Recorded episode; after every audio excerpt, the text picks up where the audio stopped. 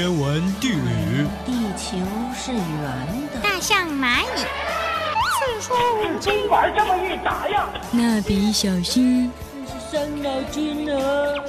时尚漫画。经典八卦。电影。娱乐。我娱你乐。因为我们想快乐，所以我们要娱乐。因为我们有娱乐，所以我们更快乐。娱乐 N 解码准备好了吗？娱乐 N 解码，解码进行时。大家好，我是木木，我是楚楚。哎，木木，你知道吗？最近小戏骨版《红楼梦》里，薛宝钗的扮演者火了。就因为她在片场接受采访，说自己过年的时候吃胖了，现在每天跑六公里，而且不吃晚饭，我都惊呆了。对啊，对啊，我当时也超级震惊呢，没想到连小戏骨都这么敬业啊。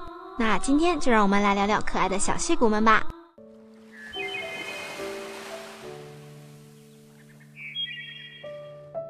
想就在前方，希望就在脚下。我们有酒。我们有故事，每个人都在过自己的生活。我会特别去在乎别人的。我不太想要太多名利。追光名人房，非凡人生，精彩讲述。十一期间，芒果台推出了小戏骨的最新系列《红楼梦》，一上线就在网上引起了热烈的讨论，连人民日报都忍不住给小戏骨们疯狂打电话。《红楼梦》深受观众和读者的喜爱，原著中的人物描写也特别深入人心。另外呢，它又广为人熟知，所以对于这些年纪小小的小朋友来说，要演好这部剧可是困难重重呢。但令人意外的是，这部小戏骨《红楼梦之刘姥姥进大观园》却获得了网友近乎一致的好评。看微博评论区时，有网友说神选角，还有网友夸说戏精牙都没长齐，演得真不错。高赞评论也是一水儿的好评，那到底有多好呢？让我们来对比着原著，看看这些小演员们到底诠释的怎么样吧。我们先来看看《红楼梦》中对黛玉的描写：两弯似蹙非蹙卷烟眉，一双似喜非喜含露目。太生两夜之愁，娇袭一身之病，泪光点点，娇喘微微。娴静时如娇花照水。行动处似弱柳扶风，心较比干多一窍，病如西子胜三分。剧中小黛玉的扮相虽略显稚嫩，但这柔弱娴静的样子颇得如娇花照水之精髓。小朋友将黛玉进贾府、宝黛初见等经典桥段诠释得非常好，很难想象一个十岁出头的孩子能够把这样的情绪神韵拿捏得如此到位。中央乐版的黛玉虽稍微带了一点婴儿肥，但眉眼之间的感觉和陈小旭却是如出一辙。木木看时也被这种古典娇弱的气质吸引了。剧中有一段情景是这样的：进京时，黛玉在船上这段泪眼盈盈、柔弱无助的哭戏，一下子就把人带进了弱柳扶风的林妹妹中。她柔柔的眼神和一些不经意的表情，完美的把带着点小性子的病美人的角色演得活灵活现。除了柔弱娴静的小黛玉以外，小凤姐也可以说是这版《红楼梦》的大惊喜了。她眼中金光四射，神态强中带媚，讲台词也不粘牙，重音明确，整体语气很是到位。比如黛玉进府的一场戏，凤姐那句有名的台词。竟不像是老祖宗的外孙女，倒像是嫡亲的孙女。她的重音便落在了这个“嫡”字上。在点出了这个“嫡”字之后呢，镜头便合理的一晃，给了王夫人一个皮笑肉不笑的微妙表情。而且她的台词功底也特别的强。相比于剧中台词较弱的小探春，他之前的一场重头戏，小探春因为和赵姨娘较量，在情绪气愤之下，台词就有些吐字不清。当然，小孩子也难免奶声奶气的，可以理解。但小熙凤却始终没有这个问题，她讲台词时还能够兼顾到情绪，字句之间有顿挫起落的变化，哪怕是哭戏，嚎啕的同时，她也不吞字。还有呀，《红楼梦》里小薛宝钗本身就是一个很圈粉的角色，她大家闺秀，知书达理，性格洒脱，秀外慧中。每一版薛宝钗的饰演者都会被人冠以有灵气的美誉，而钟意凡小朋友也配得上这样的赞美。果然，年轻就是好呀，满脸胶原蛋白的灵气才是真的灵气。每次有他镜头的时候，我都忍不住拖回进度条，反复看好几遍呢。对呀，木木也觉得他笑起来的时候太有魅力了，眉眼间都发射小爱心啊！我瞬间就被萌化了。饰演薛宝钗的小童星是年仅十二岁的钟意凡，大家喜欢叫他钟宝儿。他从二零一六年开始演戏，第一部作品是电影《红剪花》，在里面饰演女主角暖暖。除此之外，他还参演了今年热播的《人间之味是清欢》，饰演幼年的安清欢，成年的安清欢则是由陈乔恩饰演的。才十二岁的宝儿，长相就已经非常大气，换上了古装，做好了造型，活脱脱一个宅子里的大家闺秀。再加上眉眼之间跟八七年版《红楼梦》里出演宝钗的张丽老师十分相似，出演宝钗可以说是形神俱备了。但在宝儿心中，只觉得宝钗是一个比较好演的角色而已。他说，她不会像黛玉那样哭得特别伤心，也不会像凤姐那样笑个不停。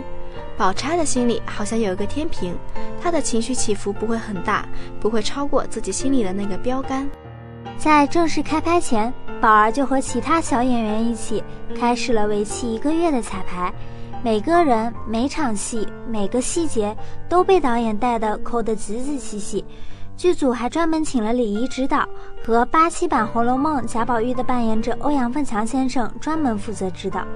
大到每一个站姿、每个坐姿，小到一个喝茶的细节，都是小演员们每天练习的重点。因为这整部戏都是在三伏天拍摄的，再加上需要现场收音，虽然有空调，但仍然不允许使用。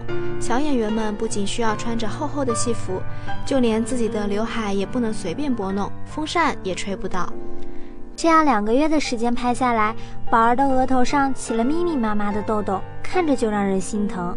当他问起他的时候，他仍然只是觉得拍戏好玩、有意思，可以学到很多，一句苦都没有叫过。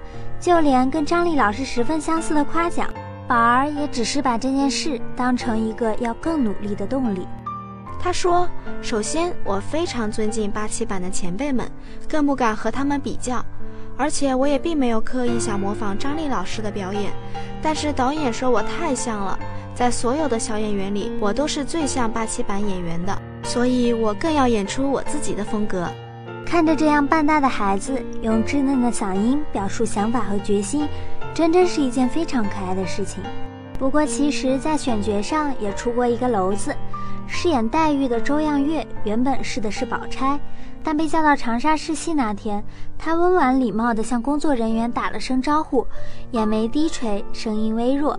刘玉洁觉得她有黛玉的气质，而且演员本身身材又娇小，惹人怜爱，于是就定了周漾月为黛玉。巧的是，宝钗的扮演者钟宝儿原本定的是黛玉，到长沙时她身材略胖，她说那时屏幕里都放不下我的脸。不过她皮肤白，圆脸的特征却恰合了书中对宝钗面若银盆的描摹。生活中，钟宝儿原本就有个弟弟。他在年龄上也长释小松一岁，长周漾月两岁，颇有大姐的范儿，特别适合宝钗这个角色。讲完了宝钗、黛玉和熙凤，那再让我们来谈谈我们的一号小演员贾宝玉吧。十一岁半的释小松是一个十足的北方小爷，父母都是东北人，他出生在新疆，家族中充满着雄性荷尔蒙的气息，一些不那么爷们的事情是被禁止的。他说，在拿勺子时翘起小拇指，我爸看到都会教训我。因为从小身体不好，两岁时石小松就跟着老师习武，每天清晨四五点钟起床练功，结束之后再回去睡觉。等到了四岁，父亲带着他从新疆库尔勒辗转到河南登封少林寺，在那里他拜了释永信为师，成为了一名小武僧。石小松就是师傅给他起的名字。被小戏骨剧组邀请去试戏后，看到楼顶湖南广播电视中心几个大字时，他心里都发抖。《红楼梦》讲了什么？贾宝玉是谁？又该怎么演啊？释小松想起五年级语文课本的封面，那是《红楼梦》的一张插图，里面有一个穿红衣服、眉清目秀的人。当时我以为那是个女孩子，因为她在少林寺待了整整四年，身边几乎都是练武的男孩子，所以他一点都不喜欢和女孩玩。这种抵触情绪在排练开始后持续了一整个星期。他说太难熬了，他一点儿也不喜欢贾宝玉，觉得自己演不好，还担心播出之后会被骂，种种压力堵在心口。每天晚上回到酒店，他都会给妈妈打电话，忍不住直哭。当然，对释小松而言，接受这样的意外之喜还是需要一点时间的。刚开始，母亲张小敏和几个执行导演都给释小松讲了许多宝玉的优点，但只要一想到贾宝玉爱和女孩玩，他就无法接受这个角色。他也不太能理解宝玉情绪波动时为什么都会眼噙泪水，而自己是习武之人，流血流汗都不流泪。他觉得《射雕英雄传》中的郭靖的角色才更符合自己的定位。可想而知，哭戏成了释小松最头疼的部分。拿到剧本后，他每天都要计算已经拍了多少，还剩多少，再拍几场哭戏才能结束。重要的戏他会用荧光笔画出来。哭戏他特地用了黄色，因为他说黄色亮一些，代表着严重危险。演好宝玉要做的功课又碎又多，首先是形体和动作上要大改。宝玉是富家公子，必须有好的仪态。而释小松从小含胸，形体老师要求他每天靠墙站，整个身体全都紧紧贴在墙壁上，坐也不能含糊，腰板要挺直，腿必须是九十度。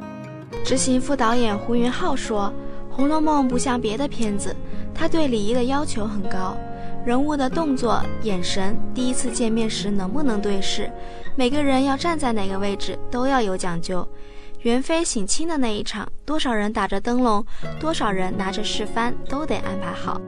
有一场宝玉发疯的段落，被释小松用黄色和绿色的荧光笔分别画了两次，代表着特别重要的意思。在这场戏里，紫娟声称黛玉要走，宝玉陷入了魔怔，而躺在横店影视城的释小松，也从早上九点多一直哭到了下午四点。由于之前他从没有过类似的离别经历，只能靠着想象，想象自己是贾宝玉，想象最喜欢的小伙伴就要不辞而别的心痛。在导演喊了咔之后，母亲张小敏凑到床边，看到儿子眼神无力，看起来很委屈。她以前就听说过演员陷入角色，情绪走不出来后精神抑郁，她担心释小松也受到影响。其实这种情况出现过两次。上一次是在湖南广电的大楼拍的，也是这场戏。这一次被扶起来后，他转头对张小敏说：“妈，我没事儿，你在这儿待着，我自己去院子里走走。”有时候呀，尽管这些孩子还略显稚嫩，有时候听他们还没有变声的童声来装成熟，我多多少少会带着一点大人般的看戏之心。但毫无疑问的是，相比现在某些鲜肉小花们所谓的数字小姐抠图替身，真的不能要求他们更多了。毕竟小戏骨版《红楼梦》从一颦一笑的模仿起步，却并没有空洞。除开如今各种只用念数字抠图的流量小花小鲜肉，有所建树的优秀演员，哪个不是经历磨练才有今天的造诣？做艺术家不做戏子，也是潘礼平一直给孩子们传达的理念。而且这部剧的评分之所以这么高，就是因为剧中小演员表现出的专业水准，让饱受面瘫式表演折磨的观众们感受到了久违的感动。然而，今天这群小戏骨重塑经典，向经典致敬，又演得十分传神，真该让现在科班出身的明星们来好好的学学了。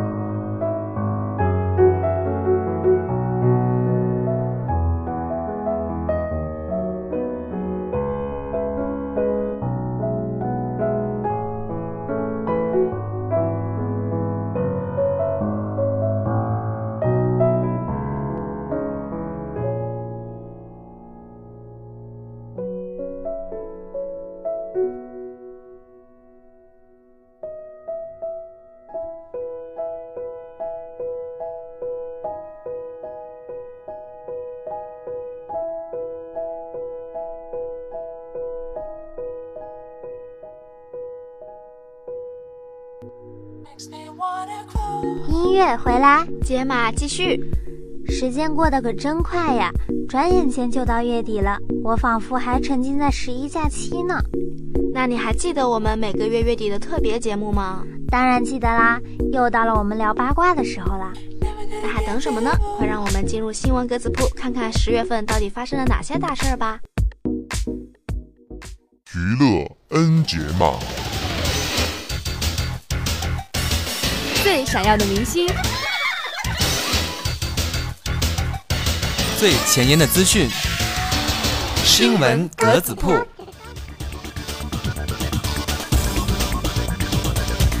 不可不听。十月五日，跳水女皇吴敏霞终于出嫁了。当天，吴敏霞与张孝成在陕西富平举办了一场热闹的中式婚礼，都有陈若琳担任伴娘。网友纷纷祝愿两人婚后生活幸福美满，早生贵子。同日上午，陈翔在微博公开承认了和毛晓彤已经分手的事实，并坦言是自己没有保护好她，让她在这段感情里受到了诸多伤害，并再次声明了两人并没有拿感情来炒作。十月六日，据香港媒体报道，阿娇钟欣桐谈了一位男朋友，男方是整形医师赖宏国。该男子拥有神似王阳明加张孝全的五官轮廓，搭配一身健壮的完美体态，还曾因为个人特殊的职业背景上过《康熙来了》。网友纷纷感叹：阿娇终于谈恋爱了，祝福女神越来越幸福。十月八日，鹿晗关晓彤公布恋情，鹿晗霸气发话：“这是我女朋友的表白方式。”瞬间刷爆了朋友圈。这把狗粮来的猝不及防，微博热搜直接瘫痪，一大堆迷妹更是哭着喊着伤心失恋。十月十日，少女时代名存实亡，秀英徐贤在合同到期后选择出走不续约。跟随少女时代一同成长的粉丝虽然很难过，但依旧送上衷心祝愿。虽然分开了，但是少女时代永不解散。十月十三日，刘恺威过生日，杨幂发文：“糯米爸爸生日快乐！”这是大幂幂连续五年零点发微博祝福刘恺威生日快乐啦，这也打破了许多网友的猜忌。那么在这里呢，也希望刘恺威和杨幂夫妇能够一直这样幸福的走下去。十月十六日，杨紫秦俊杰深夜撒狗粮，绯闻隔空示爱，两人在一周年凌晨发博表达爱意，真是甜死我了。同日，著名艺术家严顺开去世，享年八十岁。严老先生曾主演电影《阿 Q 正传》，把阿 Q 这个角色塑造的十分经典，网友们纷纷表示不舍，并祝愿严老先生在天堂也能开开心心。十月二十二日，程小月取关郑恺。一向长发的程小月剪了短发，网友推测二人已经分手，到目前二人均无回应。十月二十三日，邱瓷炫怀孕。据韩国媒体透露，韩国演员邱瓷炫与中国演员于晓光将迎来他们的第一个宝宝。据悉，二人目前正在专心的为胎教做着准备。恭喜于大可爱和欧尼啦！希望他们的宝宝能够顺顺利利的来到这个世界上。